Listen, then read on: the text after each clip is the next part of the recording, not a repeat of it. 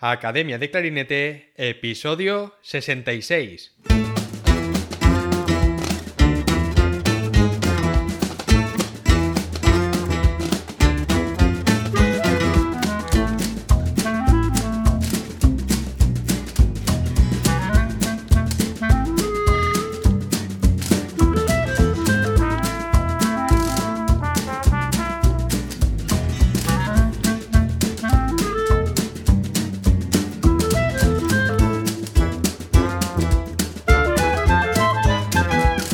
Bienvenidos a Academia de Clarinete, el podcast donde hablamos sobre aprendizaje, comentamos técnicas, consejos, entrevistamos a profesionales y hablamos sobre todo lo relacionado con el clarinete. En el episodio de hoy tenemos como invitado a Miquel Donázar, clarinetista de la Orquesta Ciudad de Pamplona y profesor en el Conservatorio Superior de Música de Navarra. Tras estudiar clarinete en Pamplona, siguió con sus estudios en el Centro Superior de Música del País Vasco, Musiquene, donde complementó su formación instrumental con estudios de dirección de orquesta. Durante su formación como clarinetista fue alumno de los maestros Venancio Rius, José Luis Estellés, Tony Pay, Wenzel Fuchs, Harmen de Boer y Yehuda Gilad. Fue becado por el gobierno de Navarra para ampliar sus estudios artísticos y en 2013 obtuvo el título de máster en música en el Conservatorio de Ámsterdam. Durante su estancia en Ámsterdam, fue becado por la institución Musici van Morgen para la realización de conciertos y la promoción cultural en Holanda. Ha sido invitado como clarinetista para colaborar en varios festivales de música de cámara y música orquestal en Suecia, Holanda y España. Además, ha colaborado asiduamente con la orquesta Le Concert Olympique, especializada en la obra de Beethoven, con la que ha realizado conciertos en los principales auditorios de Centro Europa. Actualmente, Miquel es clarinetista de la Sinfonieta de Pamplona, de la Orquesta Ciudad de Pamplona y profesor en el Conservatorio Superior de Música de Navarra.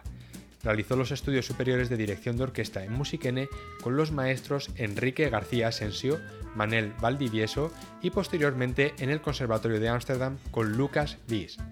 Ha complementado su formación con cursos de dirección coral organizados por la Confederación de Coros del País Vasco y actualmente dirige la Orquesta de Cámara Paulino Otamendi y la Joven Orquesta de Pamplona. En este episodio hablaremos de sus inicios con la música y de cómo empezó con el clarinete, de cómo la dirección de orquesta le ayudó a entender mejor la música, de sus estudios en Musikene y en Ámsterdam y sus profesores principales, de los avances tecnológicos en el ámbito de la formación musical, de cómo preparar unas oposiciones y de la importancia de buscar el equilibrio para tener unos hábitos saludables, de lo positivo que es para los estudiantes que los profesores sigan en activo, de cómo organizar la práctica musical durante los meses de verano y cómo volver a la rutina, y de muchas cosas más. Y ahora déjame hacerte una pregunta. Si en 17 minutos pudiera mostrarte cómo mejorar la velocidad y la calidad de tu articulación en 30 días o menos, ¿te gustaría saber cómo hacerlo? Entonces visita academiadeclarinete.com y regístrate gratis para acceder a esta clase y descubrir cómo mejorar tu articulación en 30 días o menos. Y ahora sí, vamos a dar paso a la entrevista. Muy buenas, Miquel, ¿qué tal? Hola, buenos días, muy bien.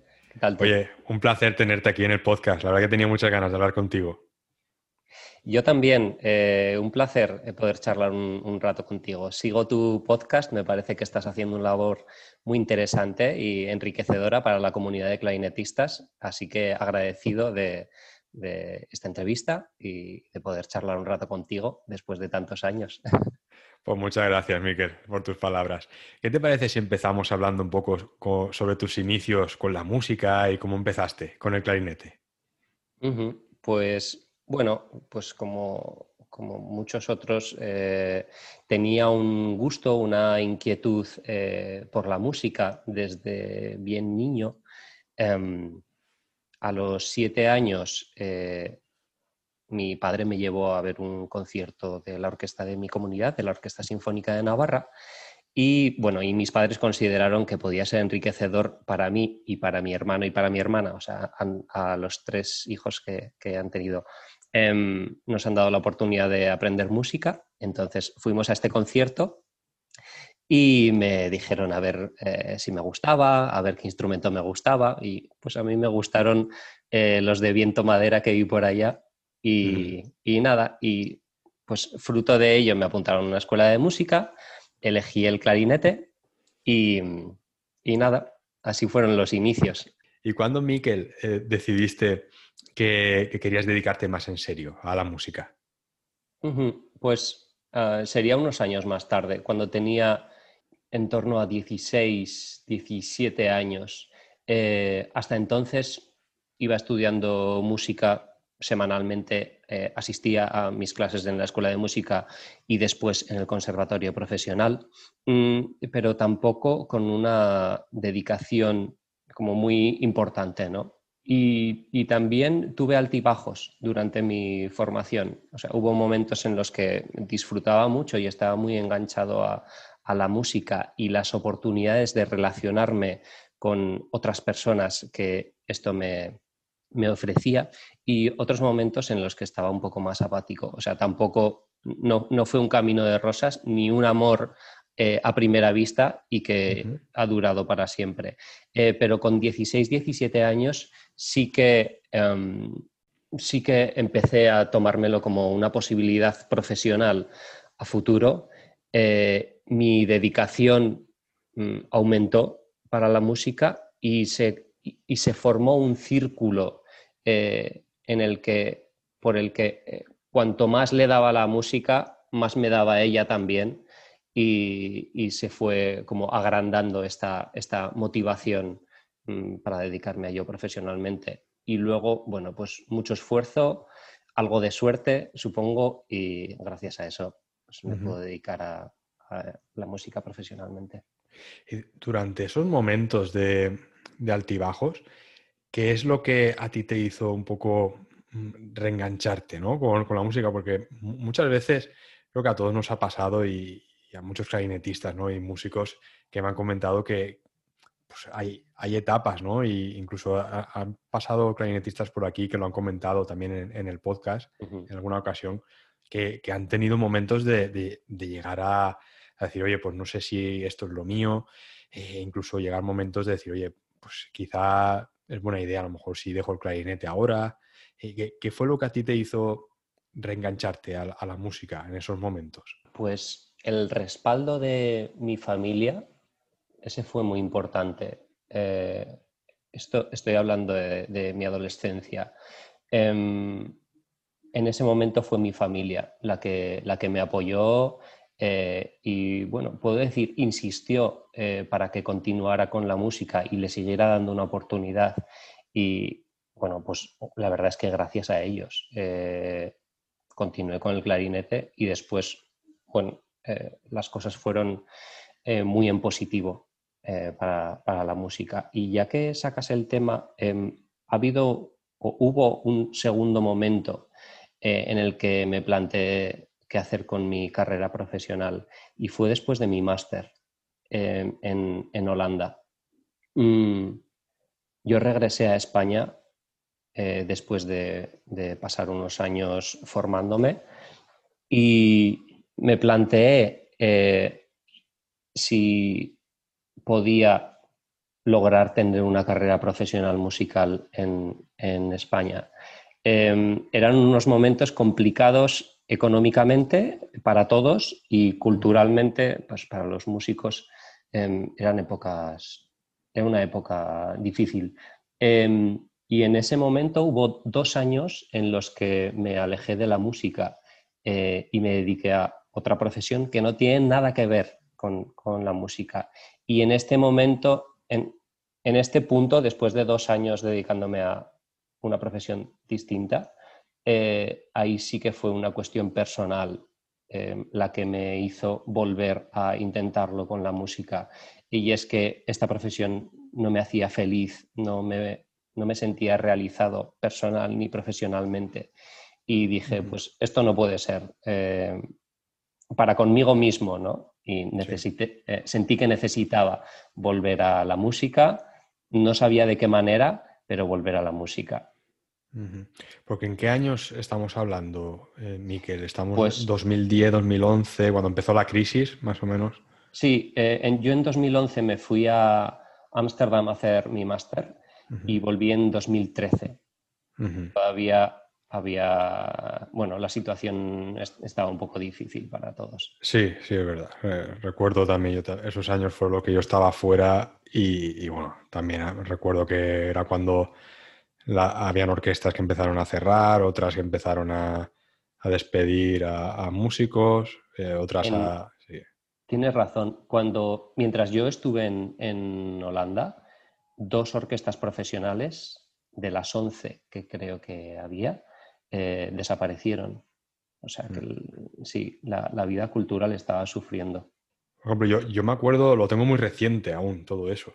Que es como que, aún, no habíamos salido de eso cuando nos hemos metido ahora a raíz de, la pandemia otra vez un poco en esa espiral, ¿verdad? Ya, sí, la verdad es que hemos tenido poco, pocos años de tranquilidad para, para lo, largas que están siendo las crisis. Sí, en aquella ocasión financiera en esta ocasión sanitaria y bueno, y, ahora bélica y económica.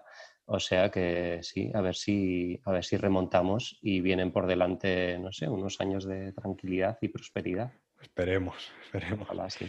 Y bueno, Miquel, tú antes de, irte a, estudiar a Holanda, tú estudiaste en, Pamplona, eh, hiciste allí el, el, grado medio, supongo en aquel entonces, que ahora es el grado profesional, hiciste también el superior allí. No, em, hice el grado medio en Pamplona y eh, cuando terminé sexto intenté eh, ir a estudiar a, San Sebastián, al Conservatorio Superior de Música del País Vasco, Musiquene. Em, bueno, y, fui aceptado, así que entré a la clase de, clarinete de este centro. Mis estudios superiores ya fueron en, la ciudad de San Sebastián. Y allí, Miquel, ¿tú estudiaste solo clarinete o estudiaste algo más? Em, durante los tres primeros años que estuve en San Sebastián, estudié clarinete. Em, en mi tercer curso de clarinete conviví, bueno, estos son como casualidades de la vida, ¿no? Pero conviví con dos directores de orquesta o estudiantes de dirección de orquesta eh, que despertaron en mí el gusanillo de la dirección de orquesta. Em, además, pude participar en algunos talleres del aula de dirección eh, como clarinetista, claro. Eh, entonces se formaban grupos instrumentales pequeños pues para tocar Historia del Soldado o un octeto de Stravinsky o una serenata de vientos de Borsak, este tipo de, cosas. Eh, y, fue en este punto en el que empecé a interesarme por la dirección. Total, que durante mi tercer curso de estudios superiores, grado superior se llamaba entonces, em, me preparé las pruebas para dirección de orquesta en el mismo centro, en Musiquene, y bueno, y entré. Así que en mi cuarto de clarinete lo simultaneé con primero de dirección de orquesta y el año siguiente, cuando ya era titulado de, clarinete, eh, pues continué un año más eh, con, dirección de orquesta. Cuéntanos, ¿cómo fue compaginar la dirección de orquesta con, los estudios de clarinete? Bueno, mm, siendo un año tan determinante en mi carrera de clarinete, la verdad es que eh, mi dedicación para el clarinete fue mayor.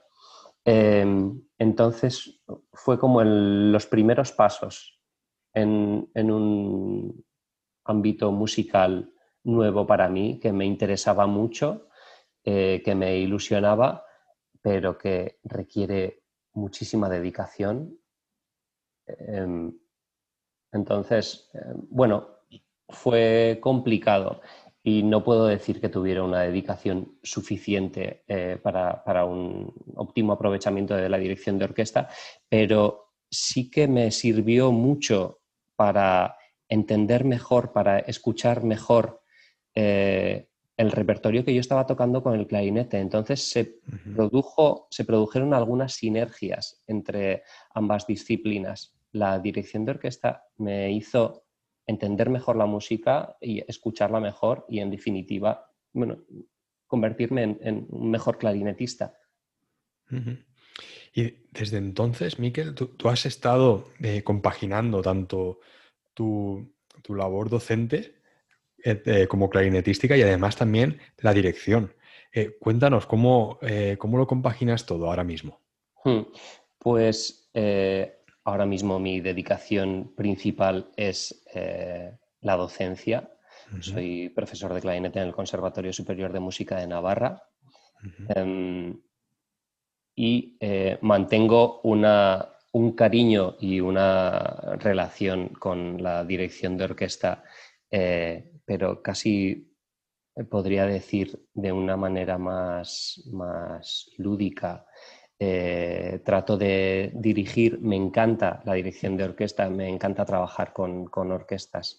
Eh, por ejemplo, he tenido la oportunidad de, dirigir eh, la joven orquesta de Pamplona durante los dos últimos años y es algo que, que disfruto mucho, trabajar con, bueno, con músicos jóvenes y con mucha motivación y compromiso pero por mi parte mi dedicación es mayoritariamente hacia el clarinete y hacia, hacia mis alumnos eh, de, clarinete y digamos en un 10% a la dirección de orquesta. Y volviendo a, tu etapa en, en Musiquene, háblanos sobre cómo fueron esos años allí estudiando clarinete y quiénes fueron tus profesores principales durante aquella época. Mm, tengo unos recuerdos muy bonitos de, mis estudios en San Sebastián. Eh, coincidimos un grupo de alumnos, eh, bueno, eh, por los que siento un especial cariño. Hay algunos con los que no hablo desde hace años. En, en, otros casos, la vida a veces te regala la oportunidad de estos reencuentros y he tenido la oportunidad de, volver a compartir escenario con algunos de mis antiguos compañeros últimamente, en los últimos meses, por ejemplo, y son, son reencuentros muy bonitos. Y por la parte mm, académica, el, bueno, el profesor eh, titular del aula de clarinete era y sigue siendo José Luis Estellés, y luego eh, había un equipo de profesores que completaban el, profesorado del aula de clarinete, como fueron en distintos años.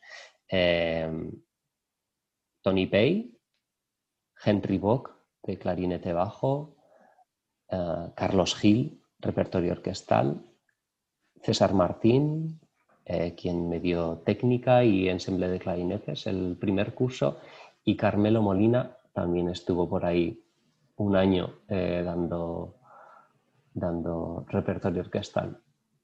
Carlos Gil, sí, de, Orquesta Ciudad de Granada, Carlos Gil también, sí. Qué buen equipo, ¿eh? ¿Y que, cómo era la forma de, trabajar allí en, en, Musiquene? ¿Qué clases teníais?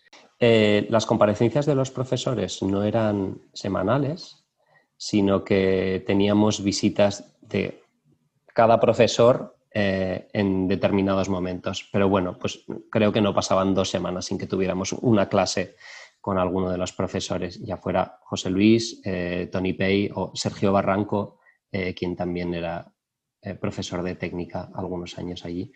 Em, y luego las comparecencias de Henry Bock sí que eran más distanciadas en el tiempo. teníamos la asignatura de clarinete bajo durante los cuatro cursos y esto estaba muy bien para mm, conseguir una, buena base en el dominio de este instrumento. Eh, entonces, la, autonomía por parte del alumnado era bastante necesaria eh, debido a estas comparecencias bastante distanciadas en el tiempo. Em, pero bueno, mm, cada profesor te daba Mm, una información, unos inputs, eh, unas guías de trabajo y luego ya pues era cuestión de cada uno trabajarlas y asimilarlas y bueno. Sí, sí, muy interesante. Y, después, más adelante, eh, que es lo que has comentado antes, te fuiste a hacer un máster al Conservatorio de Ámsterdam. ¿Allí hiciste solo clarinete o también hiciste algo de dirección? Mm. Antes de irme a Ámsterdam hice un posgrado en, el CESMA, donde conocí a, a Yehuda Aguilar y a Bensel Fuchs, que eran dos profesores que, estuvieron dando este posgrado ese año. Em, y yo seguía durante este año con dirección de orquesta y en ese, durante ese año decidí que quería eh, luchar por mi carrera como instrumentista, como clarinetista. Em, visité distintos centros en Europa y decidí hacer las pruebas eh, en Ámsterdam y fui aceptado. Eh, mi dedicación fue mayoritaria por, hacia el clarinete. fueron unos años mm, en los que me impuse una gran disciplina para el estudio. Em, bueno, yo estaba becado afortunadamente, pero me tomé estos años como si fuera un trabajo o, el momento de hacer eh, una gran inversión en mi carrera profesional. Durante el primer año eh, asistí como oyente a, a clases del aula de dirección de orquesta del Conservatorio de Ámsterdam, así que no me despegué totalmente del mundo de la dirección, pero sí que mi, mirada principalmente se dirigía hacia la mejora como instrumentista, como clarinetista. Después de, haber probado y dado clases en, diferentes centros eh, en Europa antes de decidirte que querías estudiar en Ámsterdam, ¿qué fue lo que te hizo querer ir a estudiar allí especialmente? Bueno, Ámsterdam es un centro cultural eh, potente.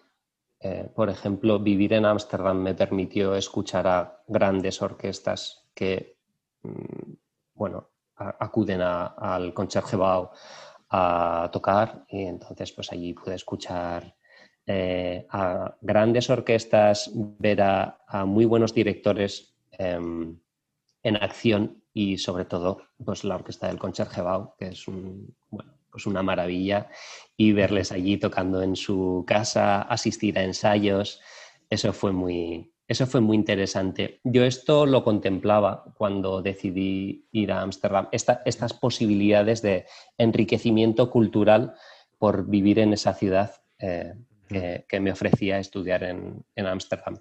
y luego el centro y el profesorado del centro, que también eh, atrajeron mi, mi atención. Sí. ¿Con quién estudiaste allí, Miquel? Em, principalmente estudié con Harmen de Boer. Em, en ese momento había tres profesores, eh, Harmen, Arno Peters y Hans Kolbers. Tuve clases con, ellos tres, em, porque aunque cada profesor principalmente eh, tenía unos alumnos, eh, luego ellos se mostraban muy abiertos a dar clases a, otros alumnos que se lo solicitaban y yo aproveché esta oportunidad. Y además, en ese momento, Andrea Sunden era solista de, la orquesta del Concertgebouw y también estuve eh, durante los dos años mm, teniendo clases con, Andreas, que había sido eh, antiguo alumno de, de Yehuda Aguilar quien había causado una muy buena impresión en mí durante el posgrado que te contaba antes. Importante todo esto, Miquel, lo que has comentado, porque a veces lo, hemos, lo hemos hablado aquí en, el podcast de muchos estudiantes a veces no saben mm, realmente dónde elegir, eh, dónde estudiar un, posgrado o un máster, ¿no? A veces hay algunos que se decantan más por un profesor más conocido. Eh, otros deciden ir a estudiar a lo mejor a una ciudad donde haya más oferta cultural, ¿no? como puede ser el caso de Ámsterdam o gente que se va a Viena, a Salzburgo, ¿no? estas ciudades tan, tan culturales. Y en tu caso, por lo que has comentado, tuviste la oportunidad de, rodearte de esa cultura que, tú ibas buscando y poder escuchar ¿no? tan, tan buenas orquestas. Y, bueno, el, equipo de, de, profesores que me has comentado que había en Ámsterdam, la verdad que bueno, cinco estrellas, ¿no?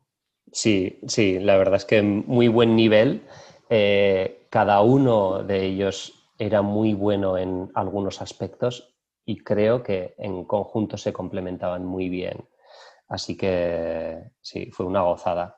Em, respecto a lo que comentas de los alumnos que en ocasiones eh, no saben cuáles son los parámetros que más deben pesar para elegir eh, un, un máster, un destino. Bueno, yo a mis alumnos eh, actualmente lo que les recomiendo es que traten de, conocer a los profesores y si pueden la ciudad antes de, tener experiencias de Erasmus, por ejemplo, eh, si pueden durante sus estudios superiores, lo cual eh, también es, muy valioso.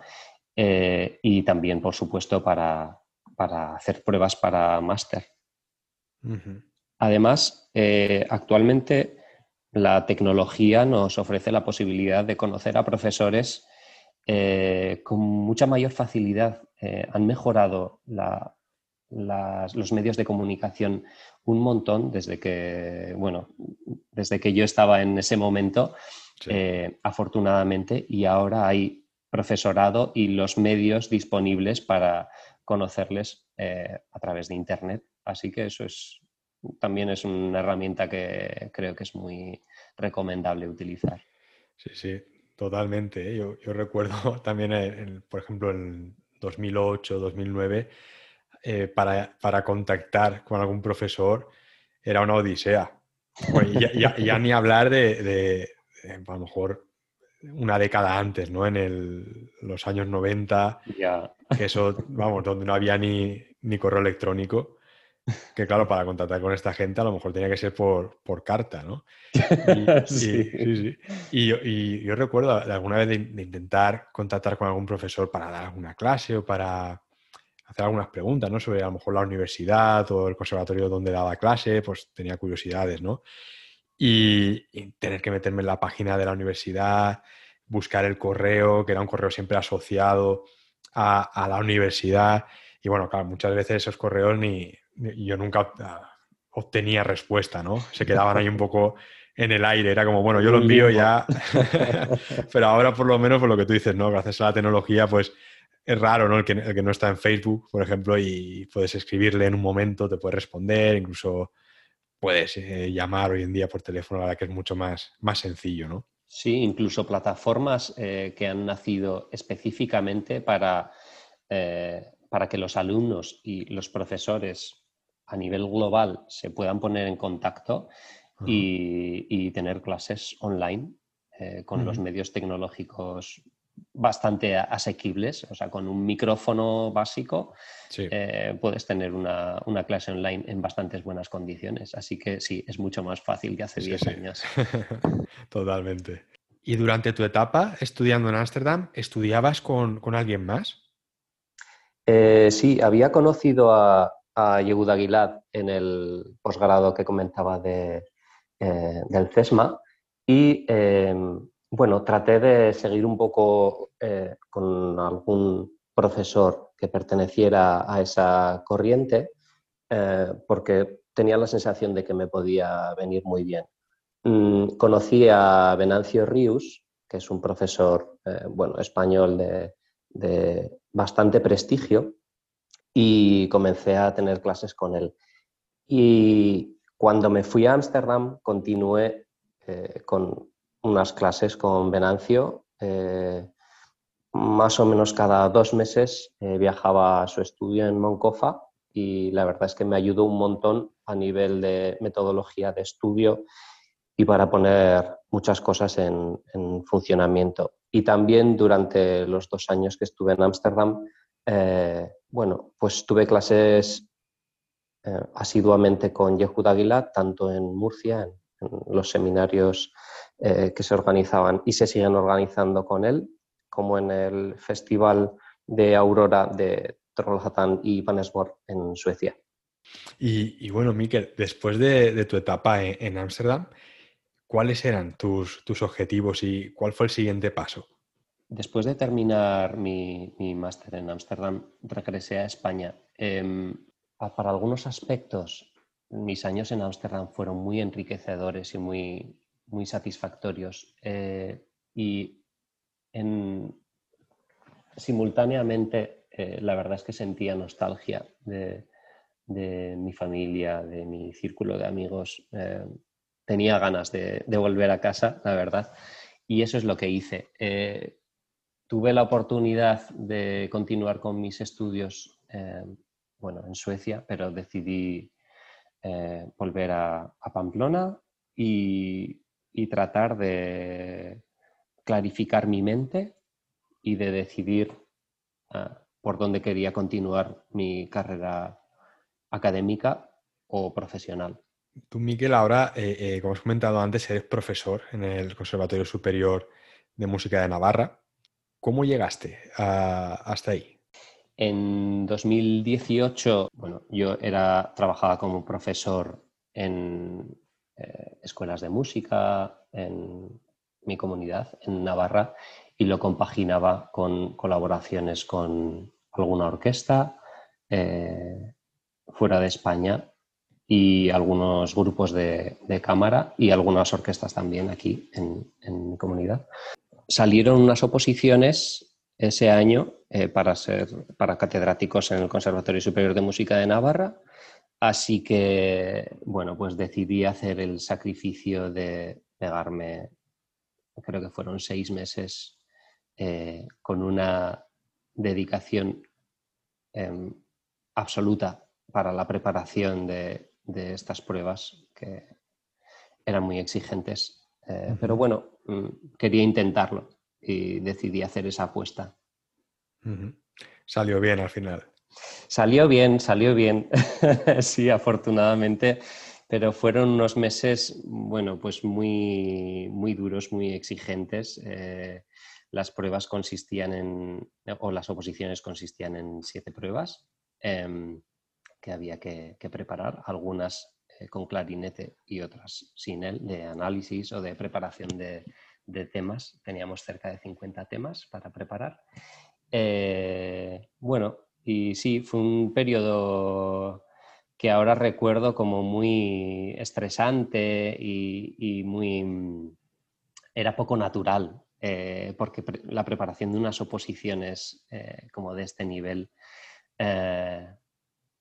bueno, yo no supe prepararlas de una manera equilibrada, sino que mi dedicación fue absoluta. Creo que esto no es lo, recomendable, ¿eh? por si acaso, pero, pero sí, mi, dedicación fue total a la preparación de estas pruebas. Em, afortunadamente solo fueron eso, cinco o seis meses porque no creo que hubiera podido alargar mucho más. para alguien que quiera preparar unas pruebas como estas y con la experiencia que tú tienes al haberlas preparado, ¿qué les recomendarías por el tema que has comentado, ¿no? de, equilibrar un poco? Pues yo les recomendaría hacer lo que yo no hice, eh, tener unos hábitos equilibrados y, por supuesto, encontrar momentos de descanso y encontrar los momentos de desconexión mediante el deporte, mediante la socialización, eh, otras actividades, hobbies eh, que, nos puedan sacar un poco de, esta actividad de, la preparación. Hablando de aficiones, ¿qué, te gusta hacer a ti aparte de, bueno, todo lo relacionado con la música? Me gusta pasar tiempo con mi familia, eh, me gusta disfrutar de la naturaleza y me gusta y me viene muy bien eh, la práctica del deporte. Y últimamente llevo dos o tres años practicando ciclismo de carretera, eh, lo cual aúna un poco mi, gusto por el deporte y por las sensaciones positivas que produce en mí a nivel de salud y a nivel de, salud mental, digamos, eh, como la oportunidad de disfrutar de la naturaleza, paisajes bonitos, de conocer eh, regiones distintas a las que no podría acceder eh, de otra manera. Sí, sí. Y bueno, y además por allí, por, por, tu zona, la verdad que tiene que ser una pasada, ¿no? Hacer el ciclismo de carretera por todas las sierras, montañas que tenéis, ¿no? Es un paraíso ciclista, es lo que suelo decir yo. Sí, la zona norte de, Navarra es bastante montañosa y boscosa.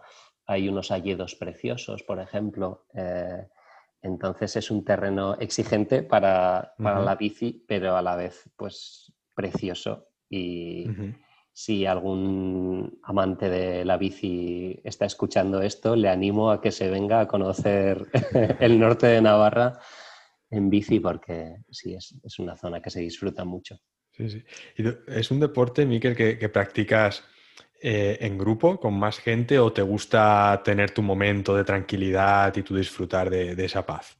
Pues me gustan las dos. Me gusta salir en, grupo de vez en cuando, eh, pero también disfruto mucho de la bici solo, eh, de, de abstraerme bueno, pues de, conversaciones, ¿no? Por ejemplo, cuando sales en grupo se habla mucho y a veces se compite, eh, pero disfruto mucho saliendo solo eh, y estando mm, en un estado mental de total presente en lo que estoy haciendo, disfrutando del paisaje, administrando mi esfuerzo, por ejemplo, ante un puerto ¿no? de 7 kilómetros o de, de 9 kilómetros, mm, pues gestionando el, esfuerzo, exigiéndome o compitiendo pero contra mí mismo. Eh, sí, disfruto las dos.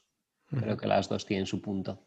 A mí, por ejemplo, me gusta mucho la, bici de montaña, ah. aunque hace tiempo que, que, no, que no la practico, la verdad, hago ahora otros, otros deportes, pero pero es algo que me, gustaba mucho y especialmente donde yo vivo, eh, y bueno, de donde soy, de Santa Pola, hay una, sierra que ya te digo, no es nada del otro mundo. De hecho, gente que ha venido por aquí me ha dicho, pero David, si esto no es una sierra, si esto parece un, plano, ¿no? Es totalmente, aquí, aquí no hay nada. pero sí que hay alguna, hay alguna subida, ¿eh? Pero sí que es verdad que cuando, cuando yo lo practicaba, como has comentado tú, había días que me gustaba eh, irme solo, decir, oye, solo quiero eh, rodar un poco, estar, eh, ¿sabes?, ahí en la naturaleza, dar una vuelta. Pero había otros días también que salíamos en grupo, claro, esos días acaban siendo mucho más exigentes, porque al final, claro, cuando vas tú solo, dices, bueno, voy, me voy a cansar lo justo, ¿no? Te puedes, bueno, te puedes forzar un poco más, pero, pero al final cuando sales en grupo y uno empieza a tirar, o, o empiezas a tirar tú también o te quedas atrás. Esos piques esos son divertidos. Yo esos los disfruto. a veces soy derrotado, las más de las veces, pero bueno, pero me gusta esa, esa competición así, por el disfrute, ¿no? El, disfrute de competir con amigos. Tú ahora, eh, con estos, has comentado que llevas desde el 2018, ¿no? Como profesor en el, en el superior de Navarra. 2019, perdón. 19. 19. Después de, estos años eh, allí en el superior y los años anteriores también en los que has tenido em, experiencia como profesor, ¿qué es lo, más importante para ti a la hora de transmitir a tus estudiantes? Eh, yo me siento responsable de transmitir una formación lo más completa posible eh, en lo clarinetístico y en lo artístico así como tratar de orientar a, mis alumnos y alumnas para que ellos vayan descubriendo por sí mismos eh, cuál es su vocación profesional eh, y cuáles quieren que sean sus objetivos, eh, cómo quieren desarrollar su, carrera, hacia dónde se quieren dirigir, si alguien se quiere especializar en, clarinete bajo o músico contemporánea o música orquestal. Creo que es algo que ellos tienen que hacer y creo que el profesorado mm, necesitamos trabajar como auxiliares para, que ellos puedan tomar estas, estas, decisiones. Y en cuanto a lo primero que te comentaba, bueno, lo, clarinetístico o lo instrumental, eh, está claro, ¿no? Pues darles la mejor formación posible en, el dominio del instrumento, en la preparación para pruebas de orquesta, eh, dominio mm, del repertorio, un conocimiento del, repertorio para nuestro instrumento.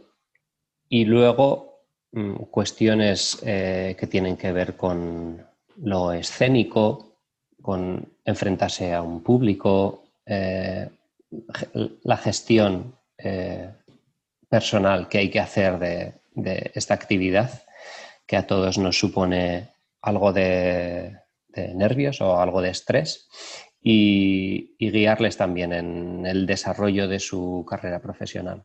Tú, además de, tu labor eh, docente, también estás bastante activo con, el clarinete, colaborando con, la Orquesta Sinfónica de Navarra y, además también eh, de vez en cuando sigues dirigiendo algunas agrupaciones. Coméntanos un poco sobre esto. Pues así es. Creo que ah, es muy positivo para el profesorado y para el alumnado que los profes eh, sigamos en activo, ah, tocando en formaciones orquestales como la que comentas, como la Sinfónica de Navarra, eh, o en formaciones camerísticas. Em, no solo por, por poder mostrar ejemplos, es decir, por seguir en forma, ¿no? Eh, que, creo que es positivo para los alumnos em, de cara a darles ejemplos musicales en, las clases, sino también porque eh, hace que, los profes no nos quedemos en una posición de confort, sino que tengamos que seguir enfrentándonos a retos musicales eh, continuamente Creo que, creo que esto mantiene una inspiración y una motivación en el profesorado que luego se transmite al alumnado. Y respecto a la dirección, bueno, pues como te comentaba antes, es, es un ámbito eh, por el que siento mucha, mucho, mucha curiosidad y mucho gusto al descubrir las partituras orquestales. Disfruto mucho eh, trabajando con, con, las agrupaciones y los aspectos de relaciones sociales que, esto conlleva. Así que, bueno, no de manera muy proactiva, eh, pero si me surgen oportunidades de dirigir, sí, trato de, aprovecharlas y de disfrutarlas. ¿Y, te resulta complicado eh, compaginar eh, la docencia con, las actuaciones o los conciertos con la orquesta y además también la dirección? Eh, la verdad es que hay momentos en los que sí, en los que eh, los compromisos mm, profesionales eh, suponen un, bueno, un requerimiento de horas muy grande y una dedicación muy alta que para mí no es sostenible durante muchas semanas. Lo, he sentido así este año. Tengo una jornada completa en el conservatorio y, eso ya requiere de, bastante esfuerzo por mi parte. Cuando se han juntado otros compromisos artísticos, pues la verdad es que tengo unos alumnos maravillosos que me han facilitado mm, cambios de clase para adaptarlos a los ensayos y a los conciertos y, y, poder cumplir con, las dos cosas. Pero, pero bueno, sí que es, muy exigente y como te digo, mm, poco sostenible en el medio plazo para mí. Eventualmente es, muy inspirador y me gusta hacerlo, pero si tuviera que hacerlo durante un mes y medio sería demasiado, por ejemplo. Y además, Miquel, eh, también haces música de cámara. ¿Tienes algún grupo estable con el que trabajes así más a menudo? Pues disfruto mucho de la música de cámara. Eh, tuve durante un par de años un dúo con un guitarrista.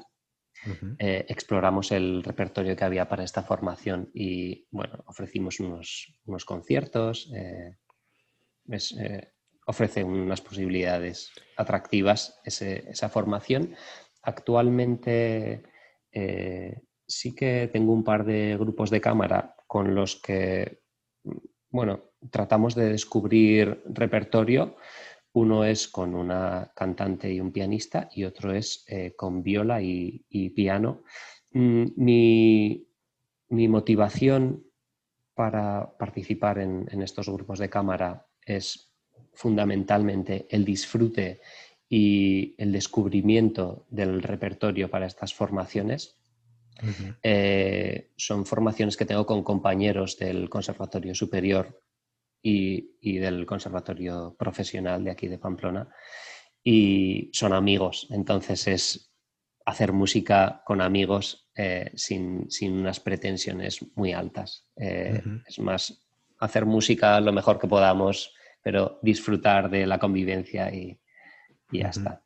Sí, es interesante la, combinación esta que has comentado de clarinete y guitarra no, no, se suele ver mucho, pero hay una cantidad de repertorio enorme para esa formación. Y ya, no solo arreglos, también original.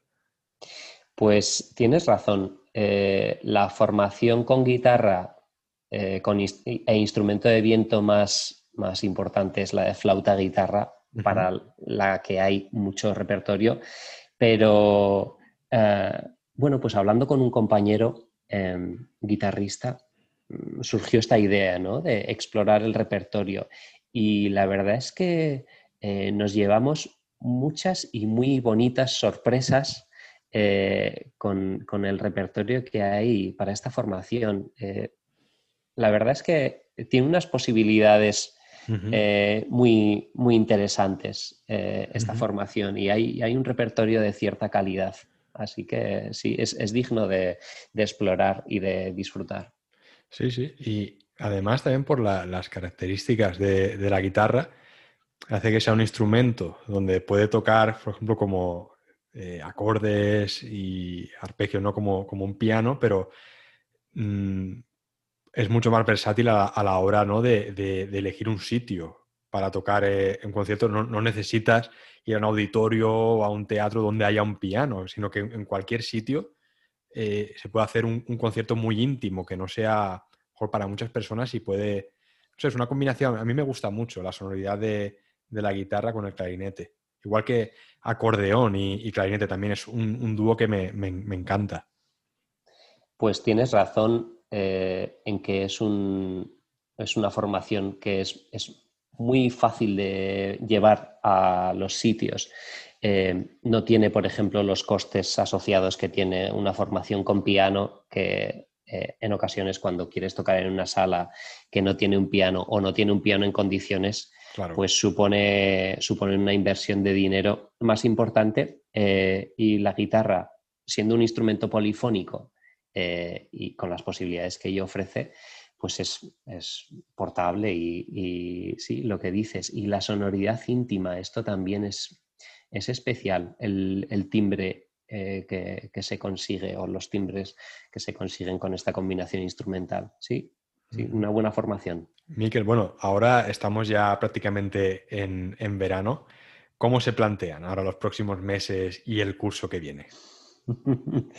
se plantean con ganas de, descansar, de dejar el clarinete un rato en el estuche. un rato largo. sí, la verdad es que ha sido un final de curso intenso. Eh, bueno, todavía seguimos en el conservatorio con algunas actividades. Hoy tenemos el acto de graduación de los alumnos de cuarto, los alumnos que nos dejan.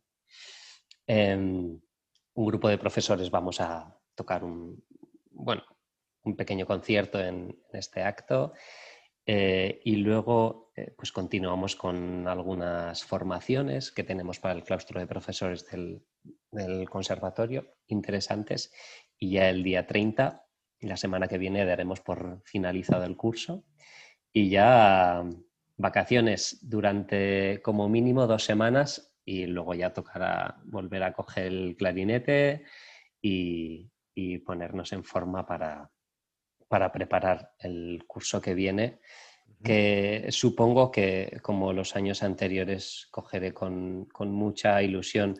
A mediados de agosto ya suelo sentir la, la necesidad de volver al conservatorio, de retomar las clases eh, y, de volver a estar otra vez pues, en contacto con los alumnos, con la música. Vamos a hablar un poco, Miquel, de, de, cómo organizar un poco el, verano, el parón este de, estos meses y, cómo eh, volver a la rutina, ¿no? Poco a poco. ¿Tú cómo, cómo lo planificas? has, comentado que estás dos semanas al menos de, no tocar absolutamente nada, de descanso total. Y luego cuando reinicias la, práctica, ¿cómo empiezas? ¿Qué tipo de, ejercicios haces o tú qué recomendarías hacer? Eh, yo lo que hago y lo que recomiendo a mis alumnos eh, en este momento de final de curso es que encuentren un momento de, si ellos lo necesitan, por supuesto, pero que encuentren un momento para descansar. En mi caso, estas dos semanas de descanso total las voy a aprovechar para, hacer un viaje. Entonces el clarinete se va a quedar aquí en Pamplona y, y nos veremos dentro de, dentro de dos semanas.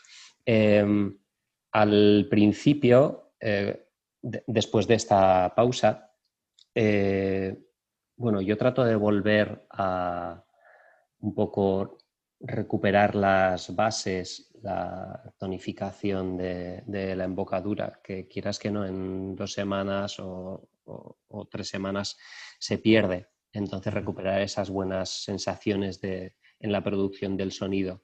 Em, al principio, mm, gestionar bien el esfuerzo por, evitar problemas, eh, mantener los descansos eh, durante el estudio eh, y bueno, poco a poco para, evitar posibles lesiones o problemas. A mí me gusta también ponerme algún reto cuando después de unos descansos así. Eh, y enfrentarme a repertorio que, no haya tocado antes, ponerme un par de obras en el atril, em, pues eso, que, me supongan un esfuerzo y que me obliguen a, exigirme. Esto me motiva para estar enganchado al estudio. Eh, a lo mejor si volvemos con repertorio que ya hemos estado trabajando, siempre hay cuestiones que podemos mejorar, ¿no? Por supuesto, pero Mm, yo disfruto de, enfrentarme al reto de nuevo repertorio, así que esto a mí me va bien, pero vaya, sí, a lo mejor es recomendable. ¿Y lo del nuevo repertorio lo haces inmediatamente tras volver de este, de este parón o cuando ya has estado unas semanas eh, volviendo poco a poco a, la práctica? A lo mejor en la segunda semana.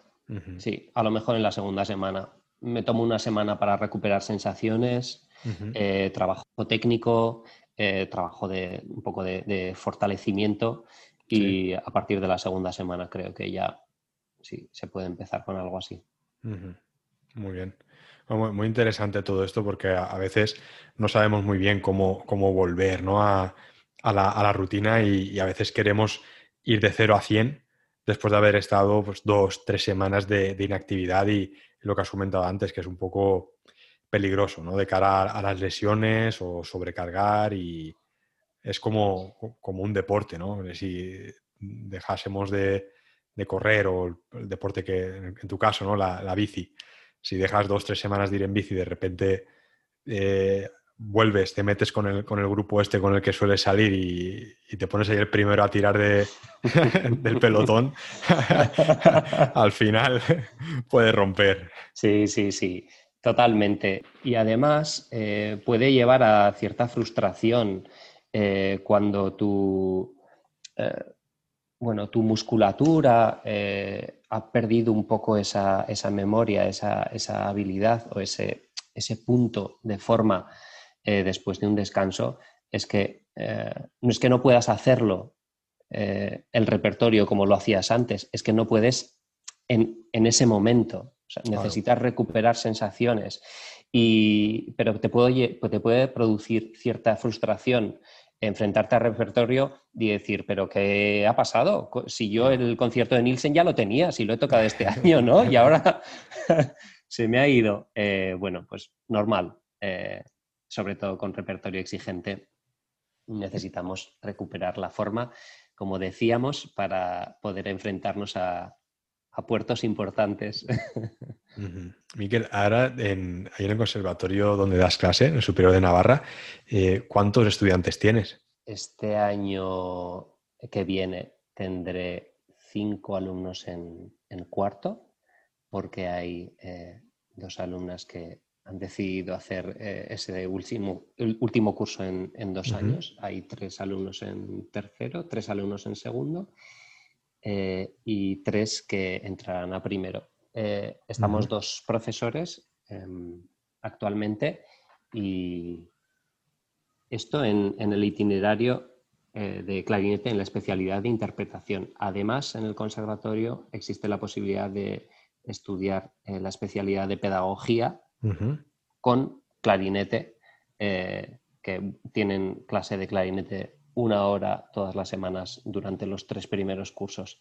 Así que, mm, a ver, no te sabría decir el número, pero en total pueden ser 15 alumnos los que haya de, clarinete entre interpretación y, pedagogía, algo así.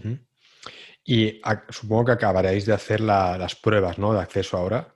Eso es, sí, la semana pasada. ¿Cómo es el proceso de, para hacer las pruebas? ¿Qué repertorio eh, se pide a los, a los que quieren entrar a primero? La prueba de acceso en el Conservatorio de Navarra consta de tres pruebas. Eh, una prueba de análisis, una prueba de primera vista con el instrumento y una prueba de interpretación.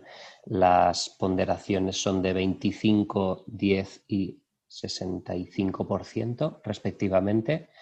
Y respecto a la prueba de interpretación, lo que hacemos es proponer un listado de obras mm, no excluyentes de, otras que se puedan eh, proponer para las pruebas de, orquesta. Y lo que se pide es bueno, pues un repertorio de unos 30 o 40 minutos y, luego hacemos 40 minutos, perdón, y luego hacemos una selección eh, por parte del tribunal para escuchar mm, distintos ámbitos en los que queremos escuchar a los candidatos.